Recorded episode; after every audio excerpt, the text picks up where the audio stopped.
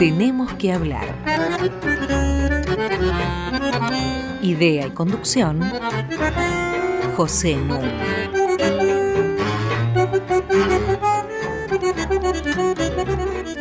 Muy buenas noches.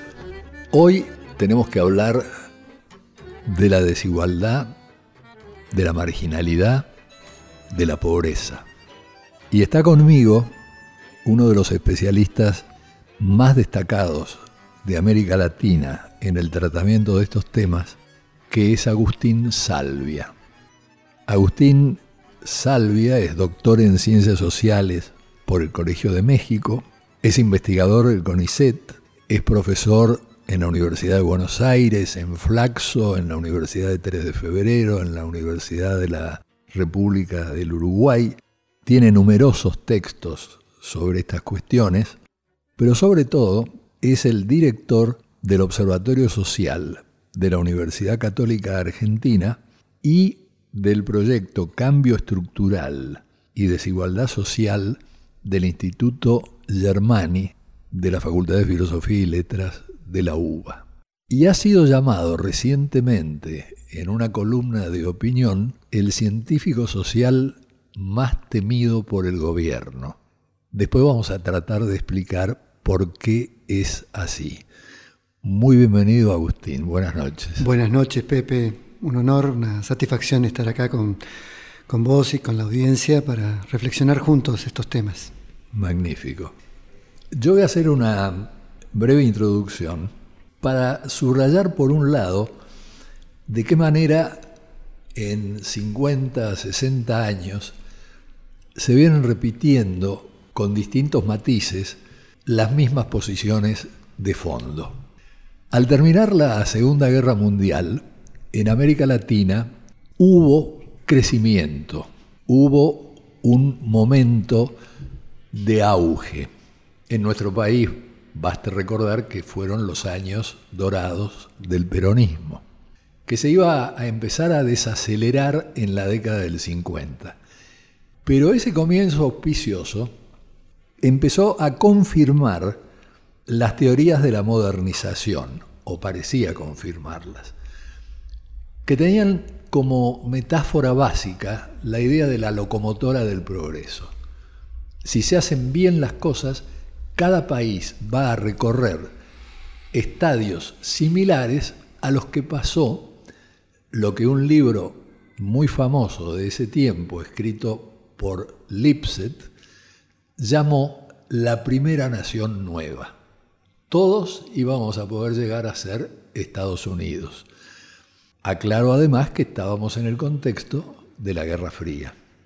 Hay un estonio llamado Ragnar Nurks que se radicó en Estados Unidos y que publicó un texto muy influyente sobre los problemas de formación de capital.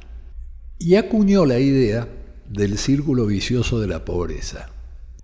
El razonamiento de Nerx se los reproduzco muy brevemente para que ustedes adviertan la actualidad que mantiene en ciertos sectores. Nerx dice, tomemos un país subdesarrollado. Si es un país subdesarrollado, tiene un ingreso promedio per cápita muy bajo. Lo tiene que dedicar todo a la subsistencia. Y esto genera el círculo vicioso de la pobreza. Como tengo que dedicar todo lo que obtengo a tratar de sobrevivir, no me queda nada para ahorrar y por lo tanto para invertir y en consecuencia para aumentar la productividad. O sea que estoy condenado al subdesarrollo. Salvo que vengan inversiones extranjeras obtenga préstamos de estados extranjeros o reciba asistencia de organismos internacionales.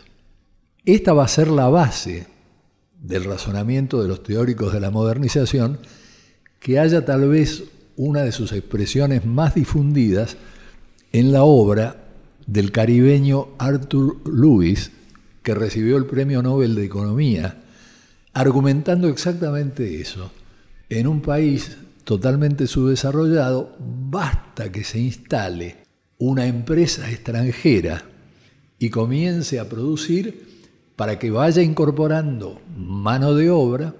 Esta mano de obra va a querer consumir mejores productos, esto va a abrir nuevos campos de inversión y se va a ir absorbiendo gradualmente a toda la población subdesarrollada. En otras palabras, se va a extender, decía, como una mancha de aceite, tanto que terminaba su razonamiento argumentando que finalmente iba a ser necesario importar mano de obra, porque toda la mano de obra iba a estar ocupada. Y por esto le dieron el premio Nobel de Economía. Peor todavía, esto motivó los programas que se llamaron de industrialización por invitación que se pusieron en práctica en el Caribe. Es decir, apertura total, bajar todas las barreras para que viniera el capital extranjero a industrializar esos países. Ustedes pueden mirar hoy la situación de esos países para darse cuenta del fracaso de las teorías y conjeturas de Arthur Lewis y eh, sus colegas. Cuando se empezó a desacelerar el crecimiento en la década del 50, surgió la idea de que había obstáculos o frenos para la locomotora del progreso y que esos obstáculos o frenos tenían que ver básicamente con falta de espíritu empresarial por parte de los latinoamericanos, símbolo de esto el mexicano haciendo la siesta debajo de un árbol durante largas horas, o la cultura de la pobreza. Los libros de Oscar Luis, que tuvieron mucha difusión, entonces esta gente no está en condiciones de salir adelante, este es un freno, este es un obstáculo. Ergo, hay que hacer planes de promoción popular, como se hicieron en Chile, como se hicieron en Venezuela, para sacar a estos países adelante. Sucede que un gran economista de Stanford, eh, que se llamó Paul Baran, publicó en esa época un libro, La economía política del crecimiento, en el que le hacía esta réplica elemental a esos planteos a los que aludo. Decir que el promedio del ingreso per cápita es de 400 dólares no significa que todos reciban 400 dólares. Significa que la gran mayoría recibe 200 y hay un grupo que recibe 2.000, 4.000, 5.000 dólares. Estamos hablando en términos de los valores de aquella época. En otras palabras, el 5% de los habitantes de América Latina reciben el 50% del ingreso. Y vaya si con esto no están en condiciones de invertir. No lo hacen porque se van a gastar la plata a París o porque quieren hacer sus inversiones en otros lados o porque se dedican a la especulación financiera o porque viven en un lujo asiático. Por esa época, Dicho sea de paso, yo lo conseguí invitar a Paul Barana que viniera a Buenos Aires y vino y entonces la primera charla que él dio, la primera conferencia del seminario que dictó, era el primer capítulo de su libro, La economía política del crecimiento. Cuando nos fuimos a comer, me preguntó qué tal había salido le dije, muy bien, pero en realidad fue el primer capítulo que ya habíamos leído, porque todos hemos leído su libro. Qué raro, me dice, este, ¿será así? Y le digo, sí, yo, están todas las bibliografías, todo el mundo en la facultad está con, con Barán y la economía política del crecimiento. Me dice, bueno, por ahí Argentina es distinta, dice, pero mi experiencia es que la gente compra el libro, lo lleva debajo del brazo, pero no lo lee. Vamos a hacer lo que usted dice. Vamos a dar por supuesto de que lo leyeron. Entonces empezó la segunda clase dando por supuesto que lo habían leído. Y la gente no entendió nada. Entonces me guiñó un ojo y volvió al segundo capítulo del libro. Porque que la gente compre el libro no quiere decir que lo lea.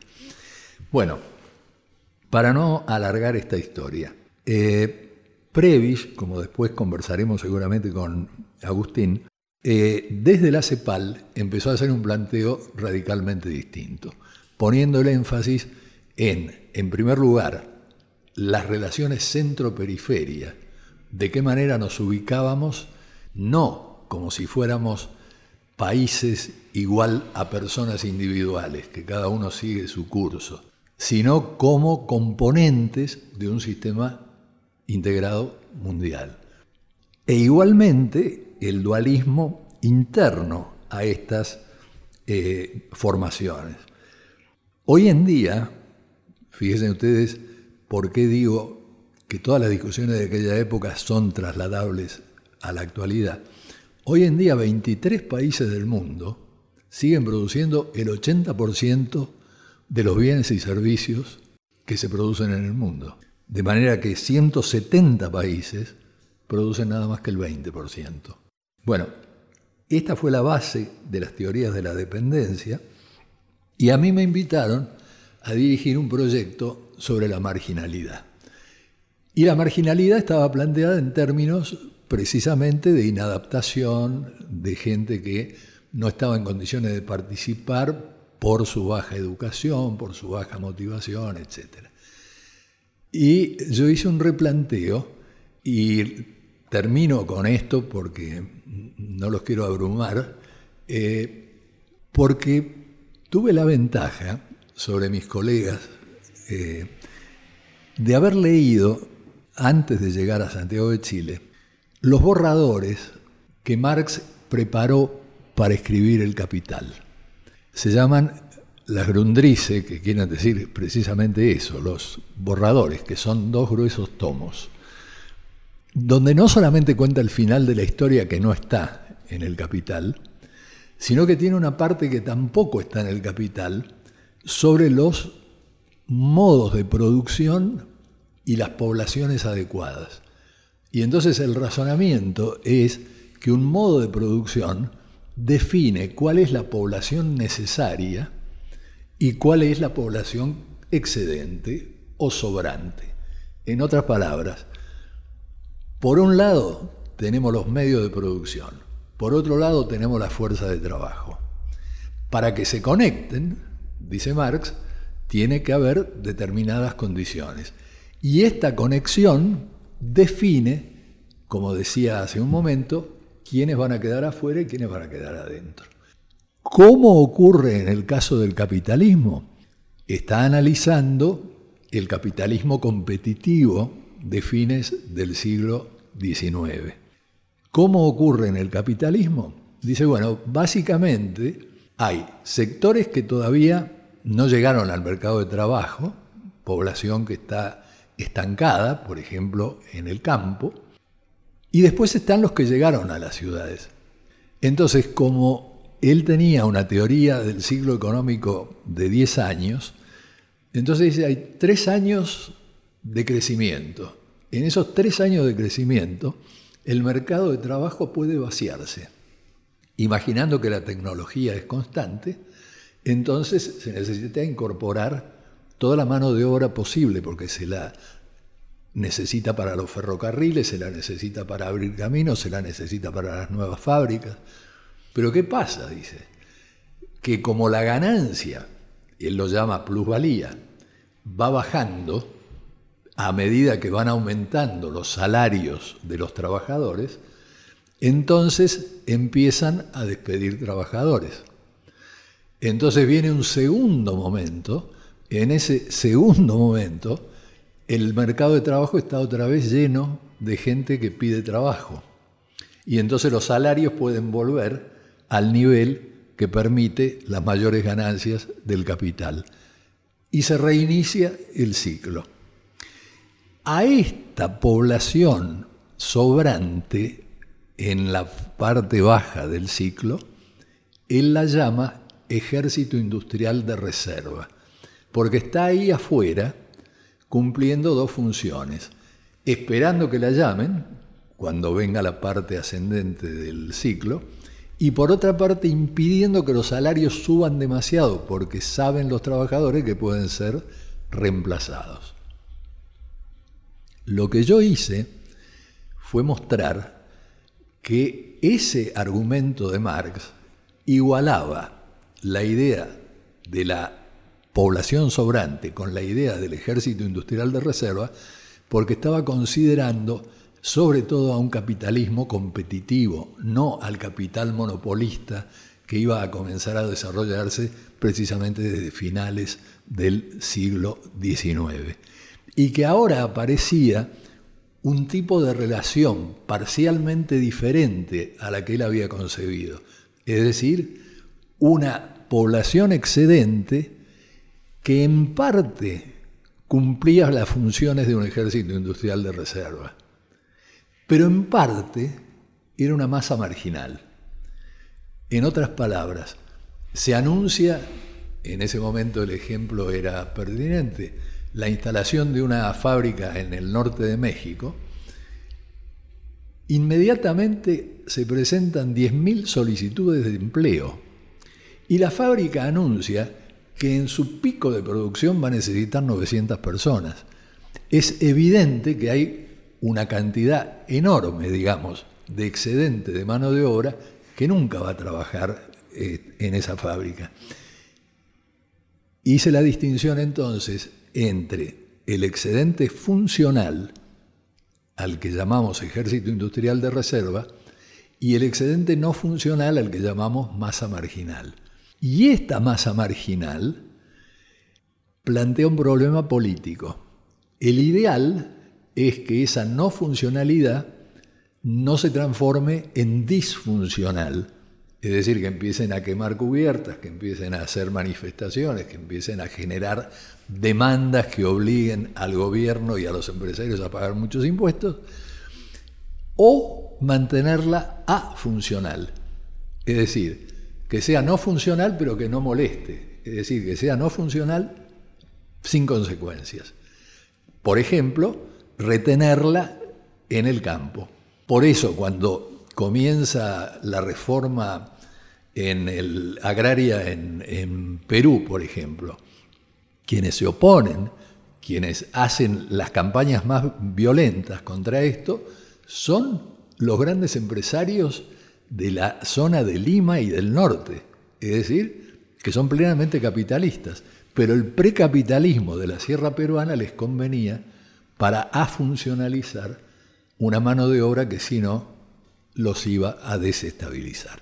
Bueno, sobre este marco general teórico es que vamos a discutir, a conversar, a charlar, a intercambiar ideas con Agustín Salvia. Antes, Keith Jarrett ha pedido volver al programa. Estuvo en el último tocando jazz y ahora regresa para mostrarnos su virtuosismo, porque va a interpretar a Bach. Escuchémosle.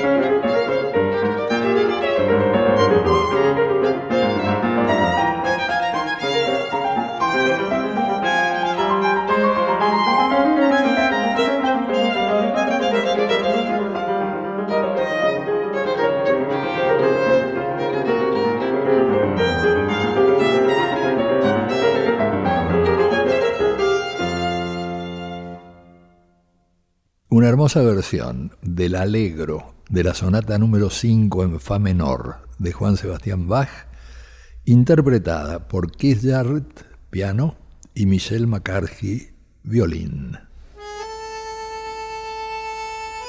Hasta las 21. Tenemos que hablar. Con José Nuno.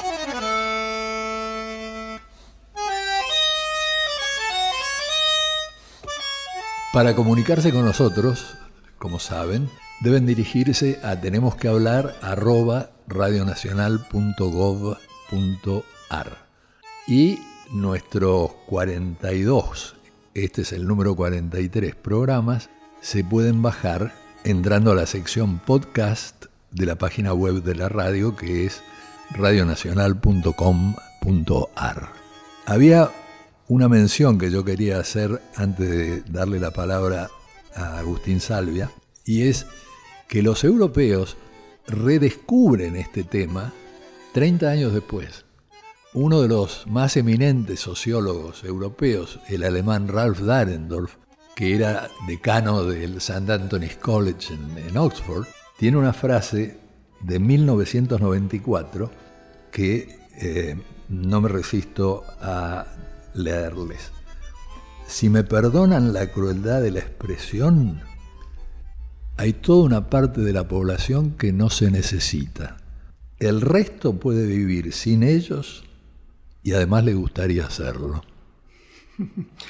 Pepe, eh, yo creo que la actualidad de tus reflexiones tal vez hoy tiene mucha más actualidad que hace 30 años. Eh, hace 30 años todavía se vivía la, la promesa de ese futuro de desarrollo con inclusión. Exacto. Y había hasta posibilidades de que en algún segmento, sector o campo de desarrollo productivo de algún país pudiese tener la posibilidad de ir incorporando a esa fuerza de trabajo excedente, a esos excedentes de población e ir incorporándolos. Lo que fue mostrando la historia es que efectivamente la promesa era una falsa promesa, una, una gran mentira. Mostró la inviabilidad y la incapacidad de que incluso modelos neodesarrollistas o desarrollistas lograran a través del gran capital global, internacional, dar ocupación, plena integración al, total de la fuerza de trabajo disponible en nuestros países y, fuesen incorporados para la producción de riqueza. Eh, lo que fue mostrando la historia es que efectivamente, mostrando tus predicciones, eh, iban quedando afuera, eran población excedente marginal, que podían ser incluso disfuncionales a los sistemas políticos o regímenes políticos de cada etapa. Lo que fue ocurriendo después es que todos aquellos supuestos de Lewis incluidos tenían que ver con un, con un mercado de trabajo, una economía cerrada, o ellos lo suponían relativamente cerrada incluso bajo esos modelos cerrados tenía cierta viabilidad, el modelo teórico, no histórico, pero sí teórico. Lo que fue ocurriendo es que también devinieron las políticas neoliberales de apertura comercial, de liberalización económica, de globalización financiera, y que en ese contexto ya cualquier vía posible de pensar en un desarrollo con inclusión a través del gran capital o del gran derrame que podían producir las inversiones internacionales se hizo imposible. Lo que fue mostrando, creo, es, y el caso argentino es una muestra de este proceso, una sociedad relativamente incluida. Justamente. ¿Eh? Por eso. E-, e-, era la excepción. Exactamente, con capacidades de incorporar a gran parte de la fuerza de trabajo disponible en donde si existía, existía un ejército industrial de reserva, en todo caso, eventualmente incorporado en cada ciclo, pero casi pleno empleo. ¿Bien? En esas condiciones de Argentina se mostró cómo las políticas liberales, neoliberales, de apertura, eh, fueron produciendo justamente una nueva fase del desarrollo capitalista, que es la imposibilidad estructural que tiene el capitalismo, y en el caso argentino, el capitalismo argentino, de incorporar a todos. Si no cambia. Si no cambia. Ahora, fíjate que vos mencionaste la palabra pleno empleo, y para señalar el carácter político, no económico solamente, que ese es el grave error, que esto se deja en manos de economistas muchas veces. ¿no? Este, para señalar, digo esto, eh, la noción de pleno empleo, ¿cómo se define? Bueno, es muy notable porque en los años 50 se consideraba pleno empleo si había un 3% de desocupados. En los años 60, pleno empleo si había un 4% de desocupados. En los años 70 si había un 5, 5,5% de desocupados. Y a partir de ahí pasó a considerarse pleno empleo si hay 7, 8% de desocupados. ¿Por qué? Porque se habla eh, de la tasa de desempleo que no acelera la inflación. Ese es el argumento. Ahora, yo quiero hacer una reflexión paralela porque me parece muy valiosa históricamente. Agustín Salvia es un héroe de la sociología que domina además maravillosamente la metodología, lo cual es muy importante, porque gracias a él hemos tenido datos sobre la realidad argentina cuando desde el año 2007 el INDEC entró en crisis y sus datos dejaron de ser verosímiles. Contanos cómo hiciste. Bueno, eh, una larga historia, tal vez de los últimos 15, 20 años, pero eh, desde una formación estructuralista que me tocó desarrollar tanto en, la UNAM como en el Colegio de México con una mirada latinoamericana, eh, la preocupación en los temas de pobreza, desigualdad, venían articulados, no era la pobreza. Exactamente. Era, este vínculo entre pobreza y desigualdad un, tema y un problema. El subdesarrollo. Y cuando uno piensa el, su desarrollo como, como, condición estructural de nuestros países, eh, emergía la idea de no, no solo era necesario estudiar a los pobres, era necesario estudiar las relaciones entre los pobres y los no pobres, entre las estructuras de dominación y las subordinadas. Eh, así me incorporé al CONICET y así avancé en distintos programas de investigación en el Instituto Gino Germani. Momentos difíciles como los que venían en la década de la etapa de las políticas neoliberales, fines del menemismo, inicio del proceso de la Rúa, la Universidad Católica Argentina convoca a, desarrollar un programa de investigación, un programa sobre las deudas sociales. Y abre, eh, dado su propia poca densidad en materia de investigación científica en el campo social, y su espíritu más conservador, incluso vinculados al establishment, tanto en aspectos del derecho como a nivel económico, convoca hace una convocatoria abierta, no interna. Obviamente propiciada por dos factores. Uno, la necesidad de una universidad modernizarse en el contexto en donde todas las universidades privadas requerían el desarrollo de un proceso de modernización, posgrado, formación en investigación. Sí, porque la Universidad del Salvador estaba más avanzada. Exactamente, exactamente. Tengamos en cuenta que en ese momento Bergoglio estaba como arzobispo de la ciudad de Buenos Aires y era el primer canciller, principal canciller de la universidad. Creo que con, propiciado por el propio Bergoglio en ese momento se abre este programa que constituía un nicho de investigación en donde la UCA ocupaba esa área de vacancia entre las universidades privadas. Me presento y gano, me presento a un concurso entre muchos otros directores y se convoca a tres directores. Me toca el caso, dirigir el programa Economía eh, y Empleo. e introduzco dentro de esa dinámica, esto es antes de la crisis del 2001, esto es octubre, donde me incorporo a, formar parte de esta área, tenía que elegir investigadores, crear mis equipos. Y desde esa perspectiva avanzo en un programa que estudie la heterogeneidad estructural, es decir, la tesis de la heterogeneidad estructural como el, el paraguas a partir del cual desarrollar investigaciones teóricas y empíricas y aplicar reglas metodológicas para evaluar este problema, entendiendo de alguna manera en el sustrato de lo que vos estabas planteando hace un momento, la diferencia que hay entre un sector moderno, dinámico, concentrado, globalizado, y lo que es una masa dedicada a la subsistencia y que requiere crear trabajo para sobrevivir, no porque la demande un mercado capitalista de producción. Con esta lógica presenté un programa, se incorporó, fue aprobado, con incluso una mirada estructuralista y hasta neomarxista dentro de esta tradición, y, y la UCA lo recibió bien hasta con sorpresa te puedo decir, ¿bien? Yo nunca pensé que iba, creo que fui suficientemente radical como para que no me tomaran, pero me tomaron. Eh, y así seguí durante los primeros años, incluso con la crisis del 2001, el programa que tenía un buen financiamiento inicial se desbarató y, quedó una quinta parte, una sexta parte del financiamiento, lo cual los grupos se fueron disolviendo. Eh, pero mi, parte del programa había sido bastante fructífera en términos incluso de transferencia, las mesas del diálogo después de la crisis del 2001, el poner en debate en espacios académicos donde la UCA nunca entraba la problemática de las desigualdades estructurales, temas que no siempre, no, había pocas voces en general y, que la UCA lo tuviese como una de las, un vocero de esto. Era sorprendente. Era sorprendente. ¿bien? En esa lógica presento un, proyecto, eh, hay presiones internas dentro de la UCA que nunca fue fácil. Eh, mm, ya en ese momento Bergoglio estaba como mm, presidente de la Comisión Episcopal. Eh, presento un proyecto para generar un observatorio de la deuda social argentina con una mirada que estudiara a los pobres y a los ricos. Entonces, en esta lógica, eso implicaba una encuesta propia, una encuesta que debía tener un financiamiento, lo cual había que buscar financiamiento externo e interno de la UCA. Un espaldarazo que vuelvo a plantear, que creo que sí dio Bergoglio en ese momento, fue decir, esto es muy importante que se investigue. ¿eh? Nunca tuvo intervención, ¿eh? nunca hizo injerencia. Lo que creo es que el aval, el apoyo estaba para que estos programas avanzaran. 2004, 2005 comenzamos con nuestras investigaciones, mostrando siempre las reglas, los sistemas de desigualdad en Argentina.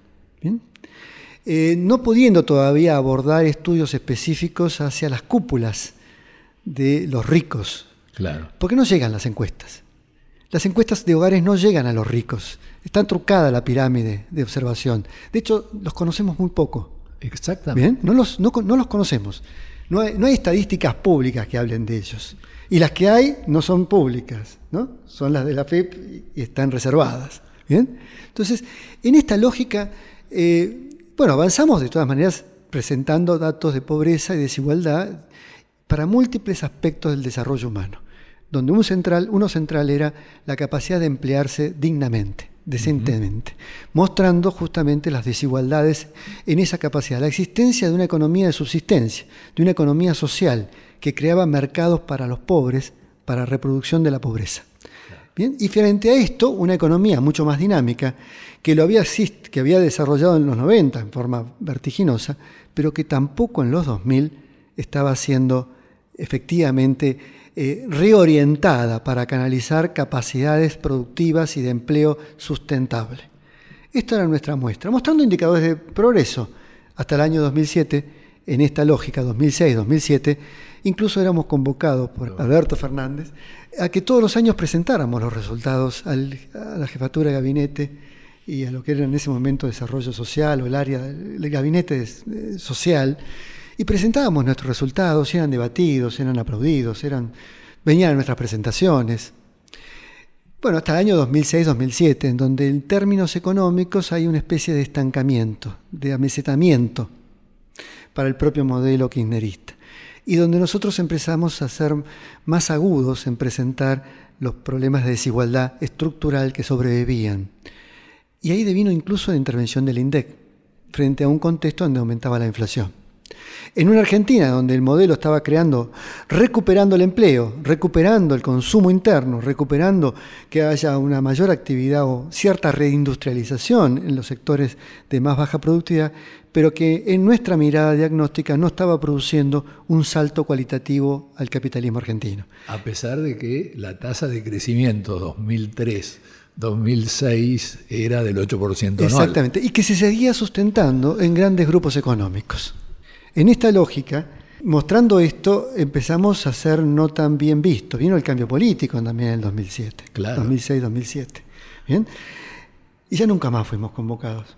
Ya nunca más vinieron a nuestras presentaciones. Le seguimos mandando al gobierno, a vos Pepe, cuando estabas director de Cultura, siempre te llegaban nuestros respectivos informes en esta lógica. Pero eh, el diálogo ya más institucional con, el gobierno, en términos político-económicos, eh, quedó truncado. Eh, esto hizo que la oposición tomara nuestros datos como parte de la información que servía para hacer la crítica política y que el gobierno se resistiera a reconocer nuestros datos como los datos fieles de la realidad. eran relatos, Mientras el INDEC falsificaba los datos que le publicaba. Exacto, y, y enfrente a una información pública que estaba falsificando los datos. Claro.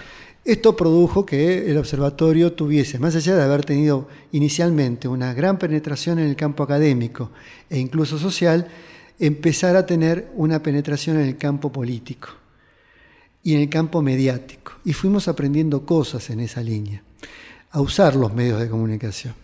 Claro. ¿Eh? ¿Qué significaba usar los medios de comunicación? Si de alguna manera la construcción de una agenda política, los medios de comunicación cumplen un papel muy importante junto al expertise que hacen los profesionales en sus diagnósticos frente a la existencia de reclamadores, en esta lógica política en donde se requieren reclamadores, especialistas, medios de comunicación que traten de instalar temas, empezamos a nosotros a apoyarnos en reclamadores y a convocar a los medios y ofrecer nuestro diagnóstico. Y un diagnóstico diferente al diagnóstico del INDEC, que falsificaba datos de pobreza, o el del gobierno, que promovía o prometía un desarrollo y un crecimiento permanente y sustentable que vivíamos en la Argentina, en donde la pobreza era más baja que la de Alemania, con 4,7%, con 1,3% de indigencia, ni siquiera en el año 1974, es decir, en los niveles que estábamos en el mejor de los mundos en Argentina. nunca se llegó. No. Entonces, la construcción de esto frente a nuestra data y, era una y frente a nuestra teoría era incontrastable. El gobierno no tenía respuesta incluso los oficialismos. La academia, el campo académico, sobre el cual yo tengo grandes amigos, también se enfrentaba o confrontaba con estas tesis, pero sin suficientes argumentos ni evidencias. Vamos a hacer una segunda pausa con Keith Jarrett.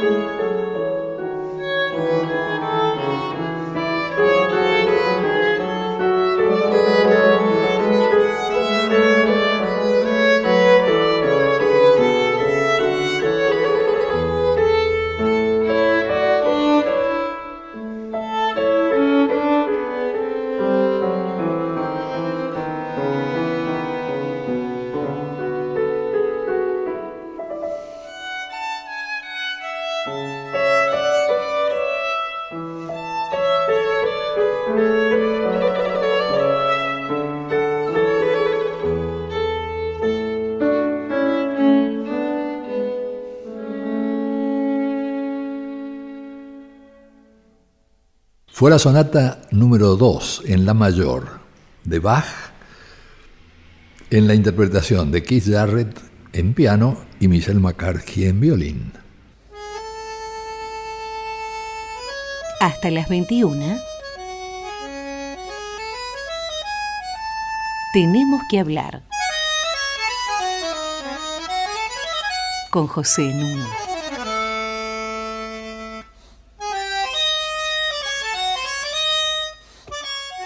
Estamos con Agustín Salvia conversando sobre los problemas de la marginalidad, de la pobreza, de la desigualdad. En verdad, a mí me gustaría mucho intercambiar opiniones con él, tanto en el plano más teórico, como refiriéndonos a la evolución de las políticas sociales. Pero el tiempo es demasiado tirano como para que lo podamos hacer en este programa. Por eso estaba conversando con Agustín para que le dedicáramos otro programa específicamente a estos temas. Para no privarme ahora de buscar una explicación a lo que dije cuando lo presenté. Y es que en una columna del diario La Nación, de Laura Di Marco, el título es El científico más temido por el gobierno. Y acá lo tienen ustedes, se llama Agustín Salvia. Dice la columna es el científico más temido por Macri y Peña. Bueno, yo no quise ser tan personalista. Pero... entonces, eh, mi respuesta a, Laura fue que la nota me pareció, suscribía plenamente con la nota que, que estaba muy buena, pero que el título, además de generarme cierta incomodidad, eh, yo no estaba seguro como científico que hubiese evidencia de que fuese cierto. bueno. y que creía que no, no tenía ninguna evidencia. Frente a esto, el título efectivamente fue atractivo. Claro. Fue atractivo. Y la conjetura es razonable. puede ser. Y que los pero fue importante porque se presenta brevemente, pero se presentan una serie de análisis que yo considero que son pertinentes para poner en el debate de las políticas, no solo sociales, sino de las políticas económicas y sociales en Argentina. Eh, en este sentido, el planteo, y tal vez incorporamos aspectos teóricos como empíricos y, hablamos de estos temas eh, sintéticamente, pero el planteo es el siguiente. Eh, ¿Qué modelo de país estamos pensando para dentro de 20, 30 años? Un modelo de país en donde grandes áreas concentradas y grupos concentrados de inversiones nacionales o internacionales logren cierto derrame sobre sectores intermedios y tengamos un 60, 70 por ciento de la población incorporada a ese modelo, un 30% asistido por programas sociales, un país de subciudadanos que deben ser asistidos por programas sociales, programas asistenciales, con el fin de hacer afuncional esa masa marginal de la cual estabas haciendo vos referencia y que las organizaciones sociales y comunitarias o barriales se constituyan de alguna manera en las contraprestadoras de paz social. y, hacer dos Argentinas, al menos dos, más allá de que haya tres o cuatro dentro de esa estructura. yo, analizo que creo que hay tres grandes Argentinas, una más globalizada, una más tradicional, relativamente incluida o vulnerable, y ese tercio que efectivamente constituye una Argentina sobrante, descartable una Argentina que forma parte de esa masa marginal que el capitalismo, este capitalismo argentino no está necesitando. Si esa es la política, efectivamente, bueno, si ese es el escenario deseable, este gobierno es una transición en función de ese proceso. Y una transición relativamente pacífica, relativamente pacífica, más allá de los problemas económicos y sociales que tiene el tercio inferior o las clases medias hoy en Argentina, pero es una transición hacia un modelo que cristalice estas desigualdades. Y que incluso los pobres vivan un poco mejor. Que esos excluidos, esos marginados económicamente, puedan hasta vivir un poco mejor, porque tal vez tengan alguna vivienda o hábitat o eventualmente algún camino u hospital o alguna escuela que sin ser de primera calidad les brinde ciertas contenciones. En el mejor de los escenarios es un modelo de una Argentina dividida en tercios en donde el tercio inferior está relativamente controlado para mantener la paz social, sin que esté garantizada su inclusión plena en la producción de riqueza social. Hubo un eh, teórico y práctico que se llamó Georges Sorel. Y Sorel predicaba a comienzos del siglo XX la huelga general. Es decir, el capitalismo va a caer el día que todos los trabajadores eh, dejen de trabajar. ¿No es cierto? Entonces ahí se va a ver que el capitalismo funciona gracias a la fuerza de trabajo. ¿Por qué me vino esto a la memoria? Porque en realidad Sorel no estaba haciendo una predicción idiota de que algún día todos los trabajadores iban a, dejar de, trabajar. No estaba hablando del futuro, estaba hablando del presente. Y yo creo que vos estás haciendo lo mismo. Es decir, nosotros no estamos diciendo cómo van a ser las cosas dentro de 20 años. Lo que estamos advirtiendo es que si las cosas son así hoy, Ese es el futuro que nos espera. Ese es el futuro que nos espera, pero es para actuar hoy. Ahora, ese hoy es todavía más grave, porque en realidad en ese hoy todavía ese tercio no tiene ni los hábitats, ni las viviendas, ni la salud, ni la educación, ni los programas sociales que le garanticen la subsistencia. Digo, señalemos que ese hoy todavía es más grave del hoy deseable y factible que pueda prometer gobiernos que tienen este, esta matriz político-ideológica, pero que incluso, aunque más de izquierda o más de derecha, no cambiaría mucho el escenario. Porque en mi convicción, en mi análisis, incluso una mirada como la kirchnerista eh, no difería esencialmente con respecto a ese diagnóstico en cuanto al futuro posible. Hagamos que los pobres estén un poco mejor. Todo el mundo quiere que los pobres estén un poco mejor. Bien, e, en esa lógica, el escenario alternativo, es decir, tenemos chances en este mundo, en esta Argentina, en esta América Latina, de pensar en proyectos de desarrollo con inclusión social, en donde el Estado tenga un papel activo no en la redistribución de ingresos de subsistencia, sino en redistribución e inversión en capacidades productivas, que a nivel desarrollen espacios de economía local y regional, que incorporen la economía social y popular a un programa de desarrollo, obviamente subsidiado. ¿Es, posible una Argentina que tiene gran capacidad de producción de alimentos para el mundo, con altos niveles de renta agraria, renta petrolera, eventualmente con vaca muerta, renta pesquera, renta turística, un país rentístico en, en grandes áreas de sus capacidades productivas, transferir esas partes de esos recursos hacia una inversión que haga más equilibrado nuestro desarrollo capitalista? Bueno, una observación que me parece pertinente. Los planes sociales, vos aludías a los subsidios, los planes sociales representan un 0,7% del Producto Bruto Interno. 0,7% del Producto Interno. En el año 2016, el Tax Justice Network midió con los datos disponibles la evasión fiscal de las grandes empresas que operan en Argentina, solo de las grandes empresas. Y esa evasión fiscal equivale al 4% del Producto Bruto Interno. Bueno, estamos viendo, obviamente, un plano inclinado muy claramente. Exactamente. Bueno, eh, básicamente por un modelo que demanda o requiere como modelo capitalista eh, darle de alguna manera facilidades a la intervención en los mercados a los grandes capitales. Eh, y en todo caso pelearse en el mundo globalizado por quien recibe esos capitales, dándole las regalías o las prebendas que cada uno pueda tener. Eh, ¿No te resuena el argumento de Luis y de Ragnar Nerx y todo lo que explicamos? Totalmente, pero con, peor aún porque con estados mucho más débiles. Claro. Con estados más débiles para negociar y regular esas capacidades a nivel de la formación social nacional.